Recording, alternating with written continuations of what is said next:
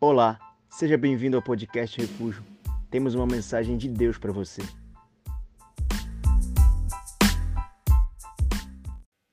João, capítulo 9, eu quero ler com você a partir do verso 1. E quero tirar algumas lições muito preciosas para nós. Eu tenho certeza de que Deus vai trazer respostas ao seu coração essa noite. Você crê nisso? Amém, eu creio muito. Vamos lá, se você não trouxe sua Bíblia, você pode acompanhar no telão. Diz assim: Caminhando Jesus, viu um homem cego de nascença, e os seus discípulos perguntaram: Mestre, quem pecou, este ou os seus pais, para que nascesse cego? E respondeu Jesus: Nem ele pecou e nem seus pais, mas foi para que se manifestem nele as obras de Deus. É necessário que façamos as obras daquele que me enviou, enquanto é dia, a noite vem, quando ninguém pode trabalhar. Enquanto estou no mundo, sou a luz do mundo. Dito isso, cuspiu na terra e, tendo feito lodo com a saliva, aplicou aos olhos do cego, dizendo-lhe: Vai, lava-te no tanque de Siloé, que quer dizer enviado. Ele foi, lavou-se e voltou vendo. Então os vizinhos e os que antes o conheciam de vista como mendigo perguntavam: Não é esse que estava sentado pedindo esmolas? Uns diziam: É ele. Outros: Não, mas se parece com ele. Ele mesmo, porém, dizia: Sou eu. Perguntaram-lhe, pois, como te foram abertos os olhos? E respondeu ele: O homem chamado Jesus fez lodo e untou-me os olhos e me disse: Vai ao tanque de Siloé e lava-te. Então eu fui lavei-me, estou vendo. E disseram-lhe, pois, onde está ele? E respondeu, não sei. Levaram, pois, aos fariseus o que antes fora cego, e era sábado, o dia em que Jesus fez o lodo e lhe abriu os olhos. Então os fariseus, por sua vez, lhe perguntaram como chegar a ver. Ao que lhes respondeu: Olha, aplicou o lodo aos meus olhos, lavei-me, estou vendo. Por isso, alguns dos fariseus diziam: Esse homem não é de Deus porque não guarda o sábado. Diziam outros: Como pode um homem pecador fazer tamanhos sinais?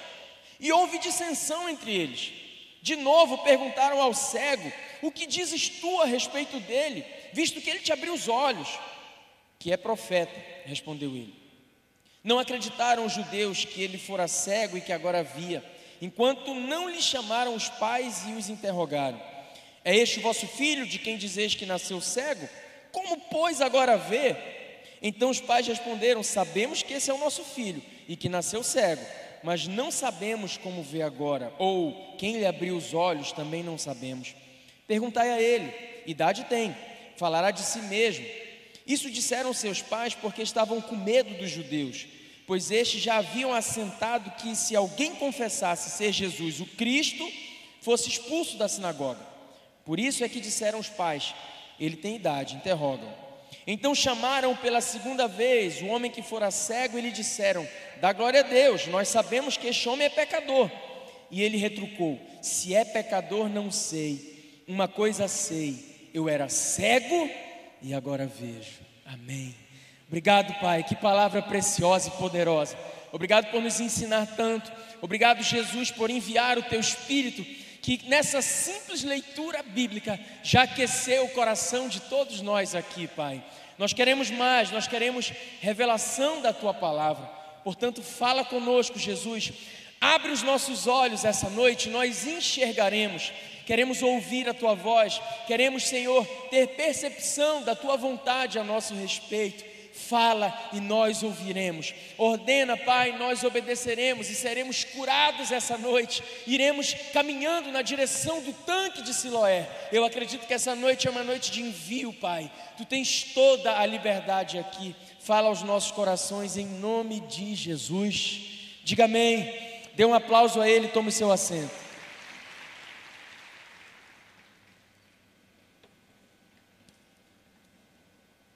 Bom, esse texto registrado pelo evangelista João, ele mostra um momento em que um jovem cego de nascença está à margem da estrada, como todo e qualquer deficiente naquela época.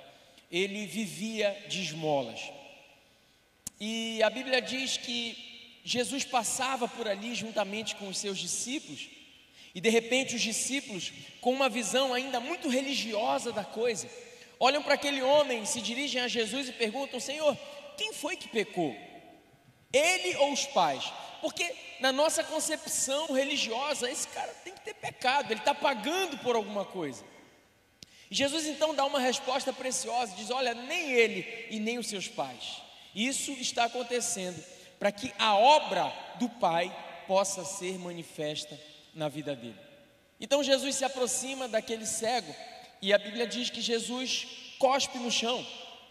E ele então faz um lodo com aquele cuspe e aquela lama. E ele passa nos olhos daquele cego e dá uma ordem para ele: vai te lavar no tanque de Siloé. A Bíblia diz que aquele homem vai, encontra o tanque, se lava e quando ele retorna, ele retorna enxergando.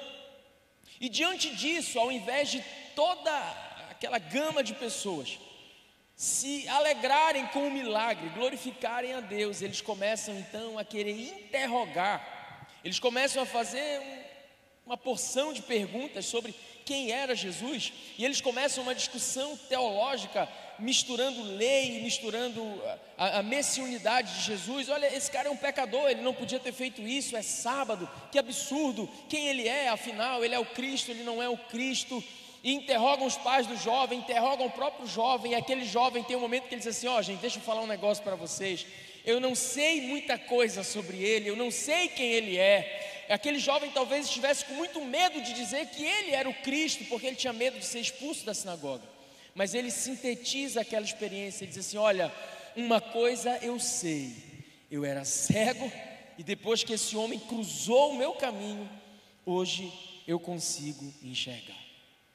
Como eu falei há três domingos atrás aqui, nenhum milagre ele, ele é o foco da mensagem. Nenhum milagre é o foco. Todos os milagres que estão listados, catalogados, elencados, registrados, narrados na nossa Bíblia, eles têm um porquê, eles têm um objetivo.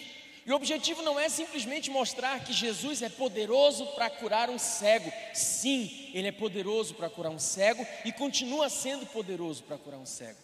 Mas existem lições que a gente pode e deve tirar de cada milagre que tem na Bíblia Sagrada. Charles Spurgeon certa vez disse que todo milagre físico operado por Cristo é uma metáfora de um milagre espiritual que ele quer fazer na igreja contemporânea.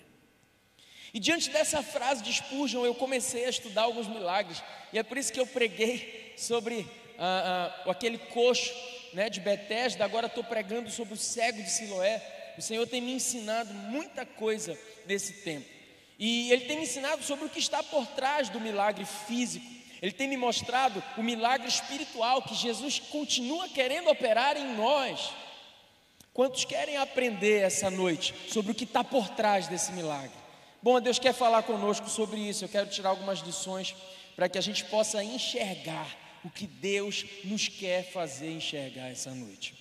Primeiro, primeira lição: as adversidades elas sempre serão oportunidades para Deus manifestar a sua glória.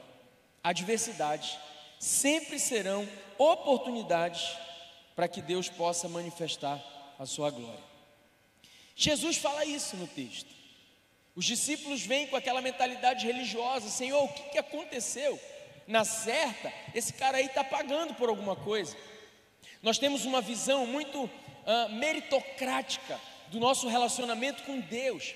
Nós quase sempre julgamos o amor de Deus por nós segundo o nosso amor pelo outro. E o nosso amor, quase sempre, ele é um amor interesseiro. O nosso amor, ele quase sempre é um amor que envolve a meritocracia. De modo que se alguém não te ama, quase sempre você se sente no direito de estar livre de amar aquela pessoa também. E na religião acontece isso. A religião, como o homem fazendo de tudo para entender a Deus. como o homem fazendo de tudo para se achegar a Deus, porque cristianismo e religião são, duas, são dois universos muito diferentes. A religião é o homem fazendo de tudo para se achegar a Deus. O cristianismo é Deus entregando o seu Filho unigênito para que todo aquele que nele crê não pereça e Deus possa se achegar até nós. Isso é cristianismo. É bem diferente. A religião diz para você que você tem que se penitenciar. A religião diz para você que você precisa cumprir rituais para que você seja aceito. O cristianismo é Jesus dizendo para você: Eu te recebo e eu te aceito desde que você me confesse como seu Senhor e Salvador. Então a gente tem essa dificuldade de lidar com as adversidades. Também uma característica da religiosidade que a gente muitas vezes carrega. A gente quase sempre quer cobrar Deus por algo que deu errado na nossa vida. A gente quase sempre quer colocar Jesus contra a parede, dizer para ele: peraí, Jesus, eu estou vindo todo domingo no teu culto, eu estou dando dízimo, eu estou dando oferta, eu tenho sido fiel, e eu não sei lidar com aquilo que deu errado na minha vida. Nós achamos que merecemos isso, de modo que se eu estou sofrendo, se eu estou passando por uma dor, é porque talvez eu, eu tenha errado, talvez Deus esteja simplesmente me punindo. Se eu estou sofrendo, é porque talvez Deus tenha me abandonado. Isso é uma visão muito equivocada de Deus. Jesus está falando: olha, essa situação que esse rapaz se encontra é para que a glória de Deus possa se manifestar na vida dele. E a gente nunca entende isso. Nós temos uma dificuldade gigantesca de lidar com aquilo que deu errado na nossa vida. E talvez isso seja uma culpa da igreja dos dias de hoje porque nós estamos vendendo ilusões muitas vezes. O lema de muitas igrejas aqui é: aceite Jesus, pare de sofrer. Você liga a rádio, o que, que você ouve? Igreja, lugar de gente feliz. Isso vai entrando no nosso coração, de modo que a adversidade vem, e quando ela vem, ela parece ser uma punição de Deus. Desde pequenino, seu pai te ensinou, quando dá o relâmpago. O que, que ele falava? Ó, ó, papai do céu está brigando. Ou era só eu que escutava isso? E aí a gente fala, nossa, papai do céu está brigando. Papai do céu é aquele que se enfurece mesmo. Aí a gente vai criando tanta filosofia, sem pé nem cabeça, karma. Já ouviu falar? Karma. Eu estou pagando porque tem um karma. Meu Deus, vidas passadas, um Deus injusto que te pune por uma coisa que você fez numa outra vida, que nem você lembra. Isso, além de não ser bíblico, isso distorce completamente o caráter de um Deus que é justo acima de qualquer coisa. Que trágico você pagar por uma coisa que você não lembra. Aí, se você não é bom nessa vida, vida que vem você é um cachorro, porque Deus te puniu. Ou pior, você nasce remista, porque Deus te puniu.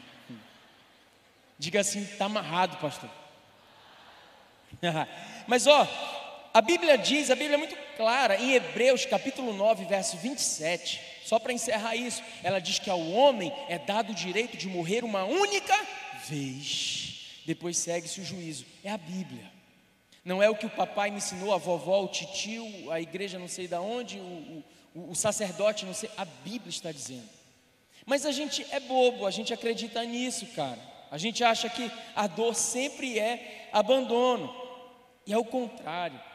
Sabe, eu, eu tenho acreditado que, como Jesus diz aqui, a dor é o caminho mais curto, é o caminho mais breve para a gente conhecer um Deus que ama.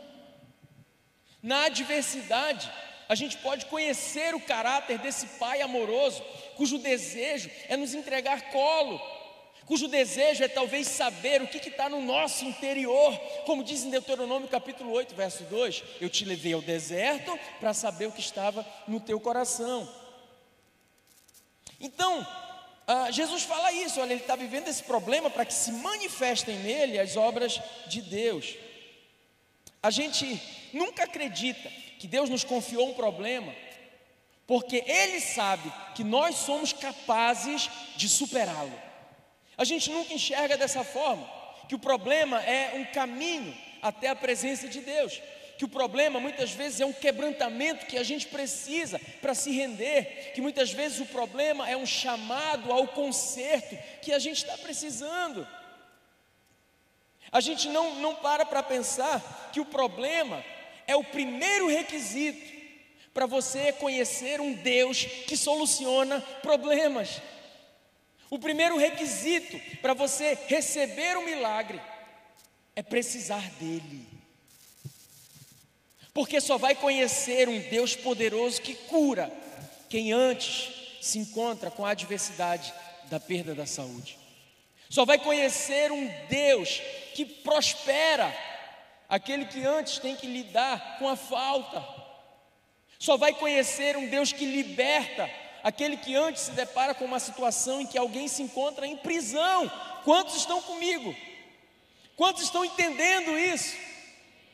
O problema é o primeiro requisito para você conhecer a manifestação poderosa de Deus. Sabe, eu não estou falando de receber uma bênção, algo que te faz bem, eu estou te falando de receber um milagre aquilo que só Deus pode operar. Quando Paulo escreve aos Romanos, no capítulo 8, verso 28, ele afirma que todas as coisas, todas as coisas cooperam para o bem daqueles que estão em Cristo Jesus. Todas as coisas. Paulo está dizendo que não apenas as coisas boas, mas as coisas más também cooperam para o seu bem. Então tem muita coisa boa na sua vida que só vai acontecer porque antes uma coisa ruim te aconteceu. Essa semana eu conversava com uma ovelha, ele estava me contando, ele falou: Poxa, pastor, estava na praia do Atalá, em Salinas, semana passada, meu carro é novo, todas as revisões em dia, e de repente fui ligar o carro, o carro não pegava mais arriou completamente o carro e ele ficou chateado. A revisão está em dia, meu carro é novo, não acredito que meu carro não ligue. Você sabe, carro falhando na praia do Atalaia, desespero, porque logo a maré sobe. E ninguém para ajudar ele por ali, ninguém tinha aquele cabo de alimentação, né? Para poder fazer pegar o carro. E de repente vem um cara numa van e ele falou para mim assim: o cara parou, foi super solícito, fez a alimentação na bateria e começamos a conversar. E ele falou: Não, eu sou o proprietário dessa barraca. E ele, daquela conversa com o cara, ele já fez um negócio, ele já vai vender, ele, ele, ele trabalha nessa área de nutrição, de produtos fitness e tal. Ele vai montar um cardápio com o cara lá. Ele falou: Eu estou muito feliz. Meu carro deu problema para que eu pudesse conhecer esse cara e a gente vai estabelecer lá nessa barraca dele um cardápio só com alimentação saudável. Deu certo. E eu pensei sobre isso. Todas as coisas cooperam para o bem daqueles que estão em Cristo. Até as coisas que aparentemente estão dando errados. Estão dando errado. Então o que você está vivendo hoje de ruim? Está faltando dinheiro? Está faltando saúde? Está com crise? Está com problema? Isso é o primeiro requisito para você conhecer um Deus de milagre. Está passando por adversidade? A dor chegou? O que eu faço, pastor? 1 Tessalonicenses capítulo 5, verso 18, Paulo diz: Em tudo dai graças, porque essa é a vontade de Deus para vós. Em tudo. Paulo não está dizendo para você dar glória por tudo, mas em tudo. Chegou o câncer, que Deus te livre, mas você vai dizer assim: ah, glória a Deus pelo câncer. Não, você não vai fazer isso, você não é maluco de fazer isso mas você pode dar glória a Deus em meio ao câncer. Perdi o emprego, eu não vou dizer assim, Deus, glória a Deus, perdi o emprego, não tem dinheiro para botar a comida na minha mesa. Mas eu posso dizer assim, Deus, perdi o emprego, mas ainda assim eu te dou graças. Essa é a vontade de Deus, porque quem se encontrou com a graça caminha debaixo de gratidão. Jesus está falando, essa cegueira, esse problema que ele está vivendo, é para que eu possa manifestar a glória de Deus. Isso que você está vivendo hoje, minha ovelha, Deus tem um propósito nisso aí. Creia nisso, é o primeiro requisito para você experimentar o milagre. E desde já eu quero profetizar em nome de Jesus: você vai ter resposta de Deus esses dias. Essa adversidade que você está passando não é para te envergonhar, não é para te envergonhar, é para que você conheça um Deus poderoso, é para que você viva experiências sobrenaturais com aquele que pode mudar a tua sorte. Então caminha com gratidão no teu coração caminha com um sorriso nos lábios, porque tudo que o diabo quer é te ver murmurar.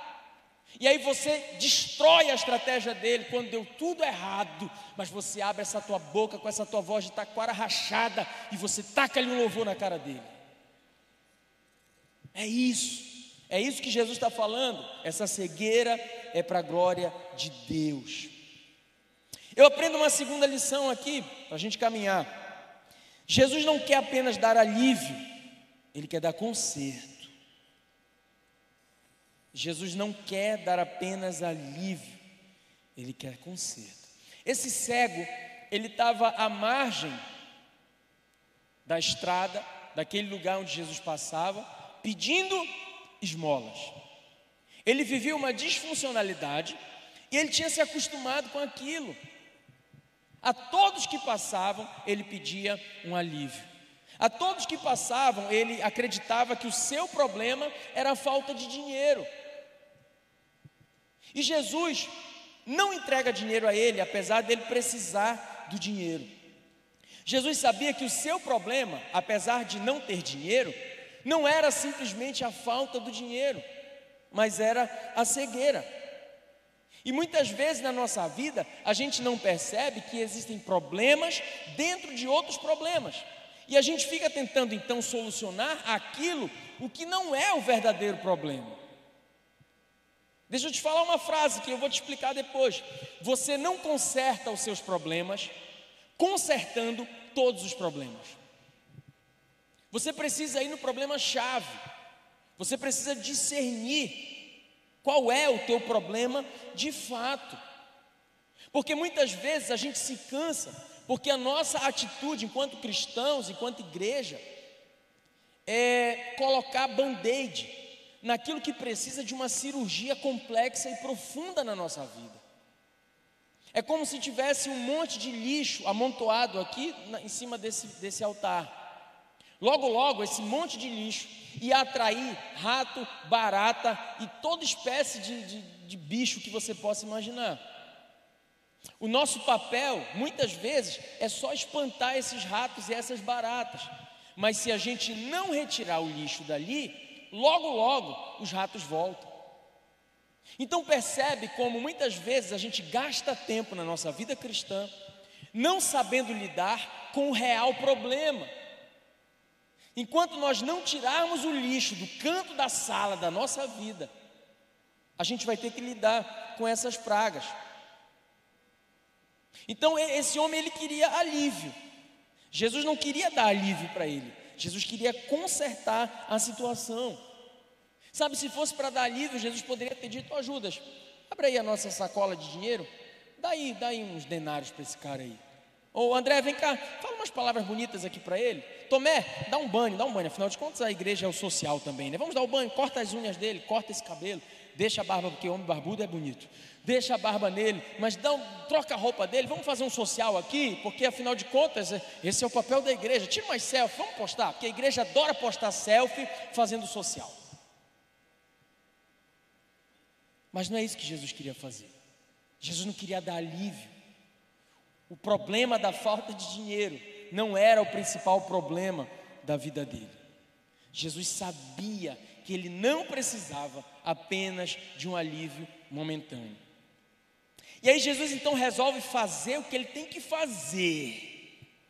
E quando Jesus na tua vida resolve que ele vai fazer o que ele tem que fazer, você muitas vezes fica perplexo, porque não era o que você achava que você precisava. Oh, eu quero uma, uma moeda, me dá uma esmola. Jesus vai chegando perto daquele cego. Imagina o cego, eu fico imaginando o cego escutando o barulho da cusparada. Fala assim: alguma coisa não está certa aí. O cara estende a mão e O cego escutou só aquela cuspida e de repente aqui. Isso é Jesus mexendo no lodo, tá? E o cego pensando, eu encontrei um maluco. Eu pedi esmola, moço, o que eu pedi foi uma dracma, mas esquece, pode ir. Alguém deu uma dracma para esse moço também aqui, que ele está mais perdido que eu. Ele queria alívio. Jesus queria solucionar o problema.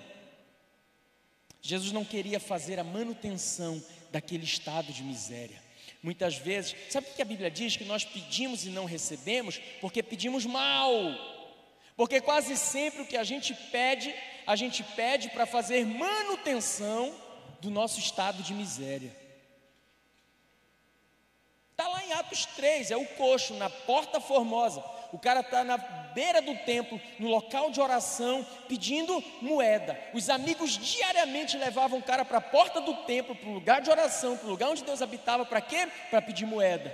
Até que cruza o caminho dele homens cheios do Espírito Santo que dizem para ele assim: olha para nós, olha para nós, o que a gente tem, a gente não tem ouro nem prata, mas o que a gente tem a gente te entrega agora, levanta e anda em nome do Nazareno. Dar a esmola seria fazer a manutenção do estado de miséria daquele coxo que há muitos anos pedia esmola. Pedis e não recebeis porque pedis mal. Você muitas vezes está pedindo a esmola. Você está pedindo para Deus o seu alívio. Deus quer entrar com um conserto na sua vida. Você está entendendo isso até aqui? É por isso que muitas vezes você não vai entender o agir de Deus. Você vai dizer, Deus, eu te pedi isso aqui, você não está me dando. Pois é, isso talvez só te aliviasse, e seria algo passageiro e transitório. Ora, irmão, se a vontade de Deus é boa, perfeita e agradável, tudo e absolutamente tudo que Ele faz, Ele faz para o nosso fim melhor, Ele faz para o nosso bem. Até a cusparada que Jesus deu tinha um propósito. O ceguinho está ouvindo barulho. Eu imagino os discípulos olhando um para outro, dizendo assim: Isso aí ele nunca fez. Eu imagino Pedro segurando a espada dizendo assim: Se der treta, eu vou sacar isso aqui, umas três orelhas decepe, irmão. Tomé olhando dizendo assim: Isso não vai dar certo, isso não vai dar certo. Eu só acredito vendo. Ó, oh, prepara aí que se der, irmão, se der treta isso aqui, ele cuspiu, é sério, ele cuspiu. Eu imagino João sem nem entender na hora que estava escrevendo isso. Será que eu escrevo mesmo? Será que eu pulo esse capítulo 9? Vamos do 8 para o 10. Ninguém estava entendendo isso aqui, cara. E a pergunta que eu te faço hoje: você quer que Deus te alivie ou que Deus te conserte? Porque se você quiser conserto, você precisa confiar mesmo que não esteja fazendo nenhum sentido. Você precisa confiar. Por mais que as coisas pareçam muito bagunçadas, por mais que tudo seja ilógico, o teu Deus não trabalha com lógica. Amém ou não amém? Então Jesus não queria simplesmente que ele se sentisse melhor naquele momento. Jesus queria conserto. É isso que muitos pastores desse tempo não entendem. Estão aliviando pessoas e mandando elas para o inferno anestesiadas. E o nosso papel não é esse, é gerar conserto. Mas você pode lá ouvir aquele pregadorzinho que prega sentado, né? Ah, você, Jesus te ama, você é fofo, sabe? Você é o centro, você é o centro. Não, eu vou pregar que você é miserável, pobre, cego e nu. Você tem que olhar para Jesus. Eu não sei pregar outro evangelho, até tentei ser simpático. Tentei ser simpático. Não deu certo. Então, ah, Deus te ama demais para Ele te dar só um alívio na sua dor. Você precisa confiar. Você precisa confiar. Algumas vezes Deus vai desconstruir algumas coisas. Sabe por quê? Porque foi você que construiu, não foi ele.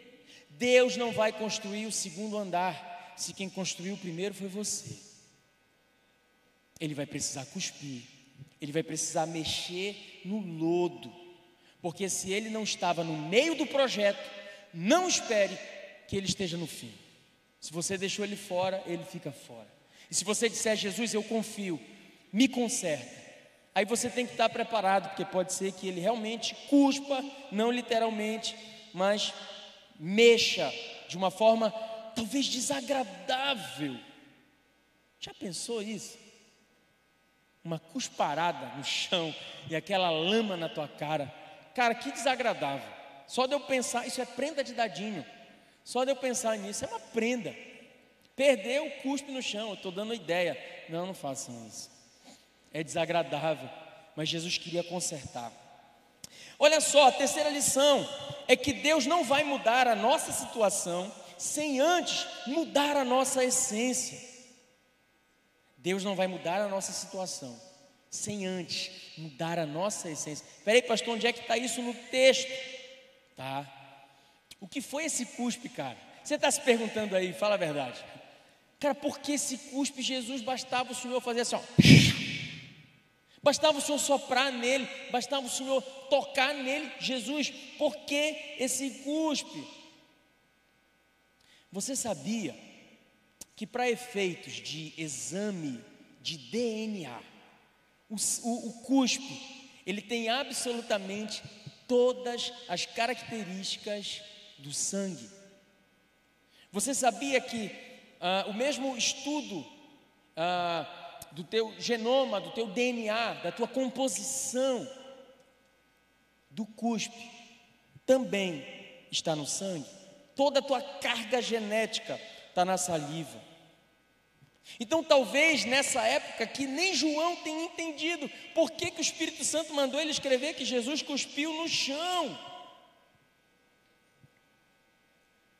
Quando Jesus faz isso, Jesus está entregando o DNA divino naquele homem. É como se ele estivesse aspergindo o seu próprio sangue e dizendo: Eu vou mudar você agora. Eu não vou mudar só a tua situação, eu vou mexer na tua genética, eu vou mexer na tua natureza, eu vou mexer na tua estrutura. Você cruzou meu caminho, filho, você nunca mais vai ser o mesmo, porque agora você vai caminhar com o meu DNA nos teus olhos. Eu não vou só te dar uma palavra de autoajuda, não, eu não vou só fazer o social, eu vou transformar a tua essência, eu vou mexer no teu organismo. E aí, quando Deus mexe no nosso DNA, irmão, isso é orgânico, tudo muda. Você já viu uma criancinha, às vezes de um ano, dois anos, você olha e fala: Meu Deus, é todo o pai. Já viu uma menina com pouquinha idade, você olha e fala: Meu Deus do céu, é a cara da mãe. Já viu isso? Isso é DNA.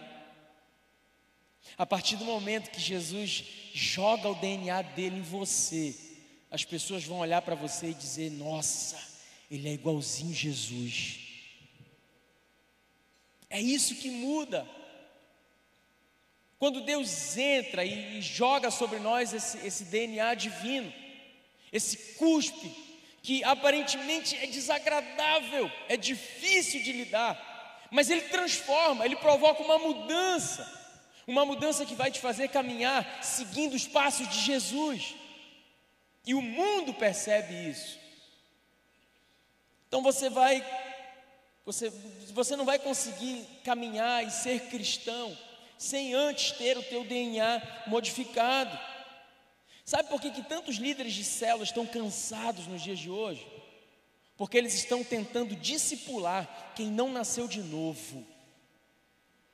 Não perca tempo. Não perca tempo com o discurso de quem não viveu o novo nascimento, de quem ainda não tem o DNA e se parece com Cristo. No capítulo 3 de João, Nicodemos chega, Rabi, sabemos que tu és mestre, porque tu operas maravilhas, tu és o enviado, tu és isso, tu és. Jesus fala, psh, psh, ei, ei, psh, cala a boca.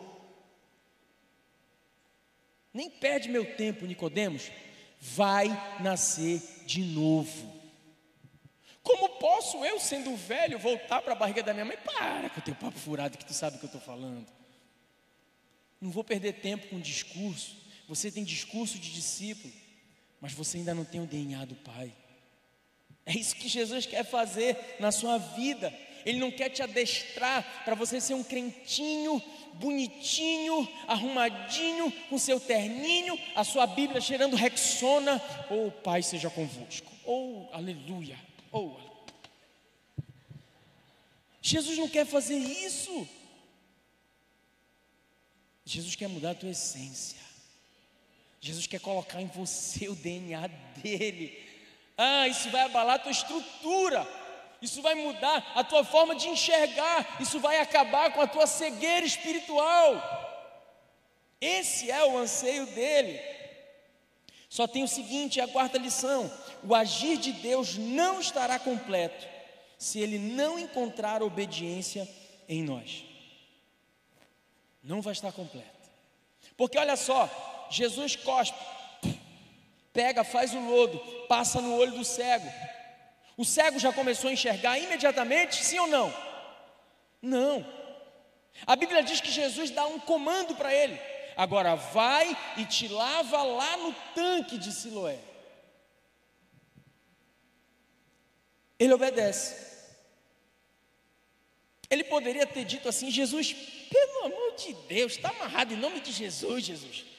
Um negócio desse cuspe nojento na minha cara. Tá, eu vou embora daqui, prefiro ser cego liso do que um cego com cuspe no olho. Está doido.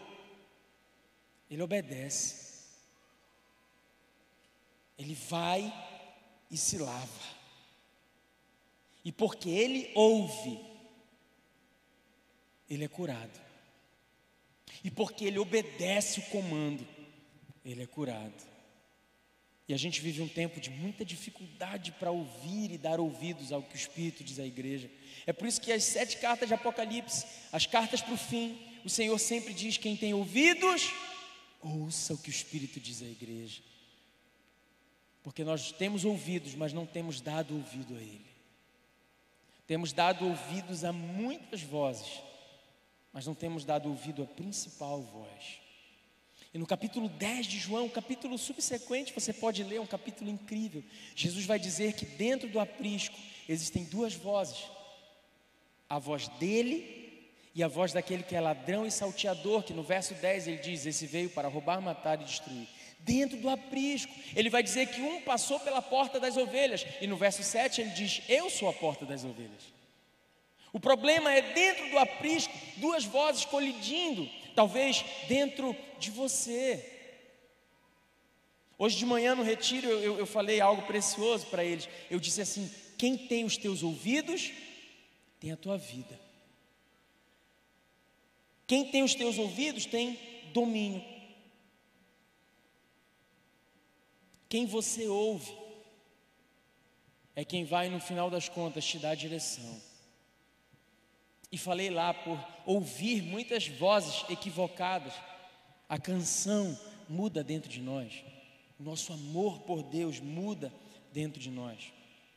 Então não foi a lama que curou esse cego, foi a obediência, a voz de comando de Jesus. A regeneração, a cura, a mudança só veio depois do teste da obediência. Vai, te lava. E eu pergunto para você agora aqui: como foi, irmão, que esse cego, ainda cego, e agora pior, cego com cuspe no olho, encontrou esse tanque? Eu não sei. Talvez ele tenha ido tateando, talvez ele tenha dado duas, três topadas, talvez ele tenha ido procurando o caminho, perguntando. Eu não sei como esse cego chegou no tanque. Uma coisa eu sei, ele chegou. Sabe o que Jesus falou aqui para mim? A mesma coisa que ele falou no capítulo 5 e preguei aqui há dois domingos atrás. Esse é o teste da fome. É o coxo de Betesda. Jesus está diante dele, 38 anos coxo. Você quer? Jesus não pergunta se ele crê, Jesus pergunta: Você tem fome? O quanto você quer? Esse cego aqui é o mesmo teste: vai e te lava. Ele não ficou, mas como, Senhor, eu sou cego, ninguém me leva, eu não tenho cão guia, eu não tenho muleta, Senhor, como eu faço? Deus me ajuda. Você quer? Então seja mais forte do que a mais forte das tuas desculpas para não ir. Pega a tua cama, levanta e vai. Foi o que Jesus disse em Betesda: Vai, eu te enviei. Só vai, tropeçando, caindo e levantando, dando topada, mas vai para onde Jesus te mandou ir. Essa é a tua fome. É só para quem realmente quer viver essa experiência. Então vai para onde Ele está te mandando. Para de contender com Ele. Para de discutir com Ele. Para de ser como esses fariseus. Mas, mas ele é pecador. Mas o sábado. Mas a minha religião. Mas eu, eu, o meu sacerdote. Mas o padre falou isso. Mas não sei o quê. Mas eu aprendi. É Bíblia, irmão. Vai. Eu dei um exemplo essa semana. Se alguém perguntar para mim assim, pastor, onde é a sua casa? Eu vou dizer, olha, eu moro na rua, eu moro aqui na pedreira. Você pega o seu carro e você pega a BR e vai sentido Castanhal. Eu vou dizer assim, peraí, você está indo para onde? Não, eu estou indo para Castanhal, para a casa do pastor. Eu vou dizer, não, rapaz, mas eu moro aqui na pedreira. Não, mas eu acredito que todos os caminhos levam para a casa do pastor. Cavalo mordeu tua cabeça, eu te falei que eu moro bem aqui. João capítulo 14, verso 6: Eu sou o caminho, eu sou a verdade, eu sou a vida, ninguém vai ao Pai a não ser por mim. Ele é o caminho, ele é a porta. João 10, 7, todo o resto é parede, irmão. Entendeu? Esse papo de todos os caminhos levam a Deus, ele falou: Eu sou o, eu não sou um dos caminhos, eu sou o. Então para de contender, obedece, deixa Jesus mudar o teu DNA essa noite, deixa Jesus ser o teu Senhor, deixa Ele ser a voz de comando, deixa Ele te dar o destino que Ele preparou para você, porque esse destino Ele é bom, Ele é perfeito, Ele é agradável, Ele é Senhor, Ele é teu Pai, Ele te ama. Deixa Ele te conduzir. Termino. Uma vez que o DNA de Jesus esteja em você, você será mais um enviado. Aonde é que Jesus manda o cego? No tanque chamado Siloé. E o próprio evangelista faz questão de dizer: esse tanque significa o enviado. Quem tem o DNA mudado, ele recebe a cura, ele recebe o conserto, mas ele recebe uma missão. Fique de pé no seu lugar. A gente precisa concluir a mensagem. Quem tem o seu DNA mudado, tem o seu ambiente ao entorno mudado. Não adianta ser curado e voltar para o lugar da disfuncionalidade. A graça de Deus precisa ser graça de Deus, não simplesmente para te fazer um desculpado. A graça de Deus precisa ser graça de Deus, para fazer de você relevante, útil. Eu já falei uma frase aqui que sou estranho uma vez, mas eu vou repeti-la, porque eu sou um profeta teimoso. Você não foi criado para ser feliz, você foi criado para ser útil, e na utilidade você descobre o quanto você vai ser feliz servindo a Jesus e mudando o destino de muita gente. É na utilidade que a gente encontra todas as nossas respostas. Peraí, pastor, mas eu não sei nada de Bíblia. Peraí, pastor, eu, eu não sou teólogo. Pastor, eu sou tímido, eu não sei falar, eu não sei o que fazer. Ei, aprende com esse cego. Olha, olha a teologia dele. Quem é esse homem? Ele é pecador, ele não é, ele é rabi, ele é o Messias. Eu não sei. Eu só sei uma coisa: eu era cego, hoje eu vejo. Isso você pode testemunhar acerca do que Jesus tem feito na sua vida. Você não precisa ser um grande evangelista, você não precisa ser um grande, um grande pregador, você não precisa ser um grande profeta, um mestre das Escrituras, mas quem tem o DNA mudado é enviado até o tanque de Siloé para dizer: olha o que ele fez comigo, sou eu sim, eu era cego. Esse Jesus aí eu posso não saber muita coisa sobre ele, mas uma coisa eu sei: ele mudou a minha vida, ele mudou o meu DNA, Ele mudou o que eu sou. Hoje eu enxergo, hoje eu tenho plenitude. Jesus mudou o meu viver. Eu tentei viver no sistema, eu tentei mendigar, eu tentei ser feliz. Eu pensei que o que eu precisava era de esmola. Só que esse homem cruzou o meu caminho, e quem cruza com o caminho dele nunca mais é o mesmo. Nunca mais é o mesmo. Ele quer curar a tua cegueira, para depois disso te enviar. Te enviar talvez não para as nações, não para a China, não para o Oriente, talvez Ele queira te enviar para dentro da sua casa, para você ser um filho melhor, quem sabe ganhar os teus pais com o amor que vai fluir de Jesus através de você. Ele quer te mandar para a tua casa para você ser uma esposa sábia. Ele quer te mandar para a tua casa para você ser um irmão compreensível e amar o teu irmão com quem você só trocou soco até hoje. Ele quer te mandar para casa para você perdoar o teu tio com quem você não fala há muito tempo. Quem se encontra com ele, recebe o seu DNA, é enviado a Siloé. É enviado para mudar a história do ambiente de trabalho onde Deus te inseriu, para ser testemunho na sua rua, no seu bairro, no grupo da sua família, aonde Deus tem te plantado. Ei, há muitos outros cegos pelo caminho precisando receber o DNA. Há muitos cegos caídos à margem, precisando desesperadamente do DNA que eu e você temos recebido aqui nesse lugar. Jesus continua agindo na terra, mas não mais fisicamente. Hoje Ele age através de mim de você. Ele continua querendo encontrar esses cegos. Ele continua querendo encontrar cegos à margem. Tomara que hoje Ele encontre você aqui. Tomara que hoje você queira, além de um alívio, você queira um conserto. Tomara que hoje Jesus possa tocar na tua estrutura, te jogar o sangue dele. Tomara que hoje Jesus te deu um comando e você aceite. Tomara que essa semana você vá em direção a Siloé, que é um tanque, e como tanque ele simboliza o fluir de Deus. Tomara que nesse fluir você não fique simplesmente falando língua estranha, pulando, caindo dentro da igreja. Isso tudo é gostoso, isso tudo é bom. Mas tomara que essa espiritualidade te faça alguém relevante.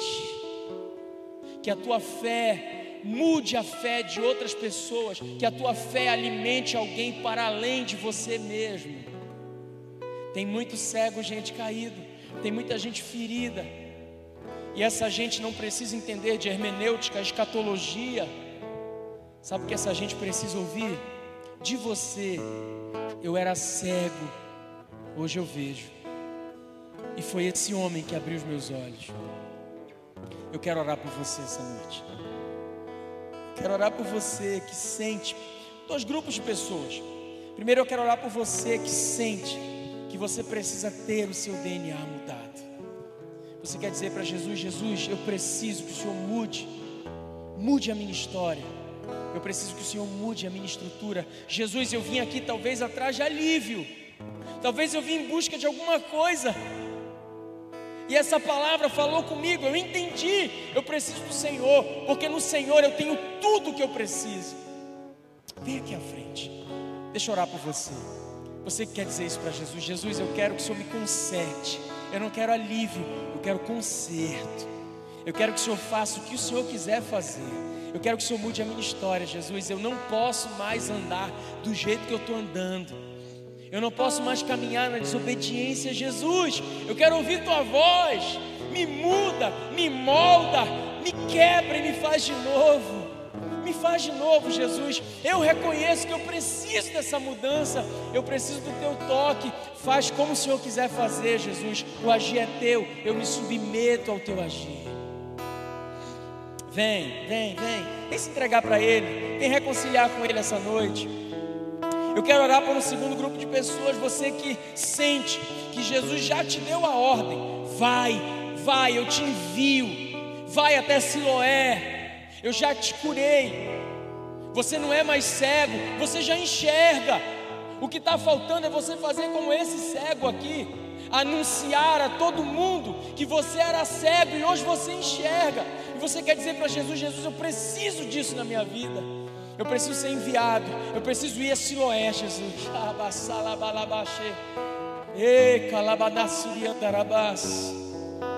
Ah, Jesus, o Senhor é lindo. Tua palavra é linda, Pai. Vem, eu quero orar por você também. Que enxerga, Jesus te fez enxergar, colocou em você a marca do sangue do Cordeiro, a marca do Filho. Vem, Deus quer usar você nas tuas limitações, para quem sabe você mudar a vida de cegos que estão à margem também. Deus quer usar você, meu irmão. Esse foi o podcast Refúgio. Esperamos que tenha te abençoado. Para mais informações sobre nosso ministério, acesse nossas redes sociais.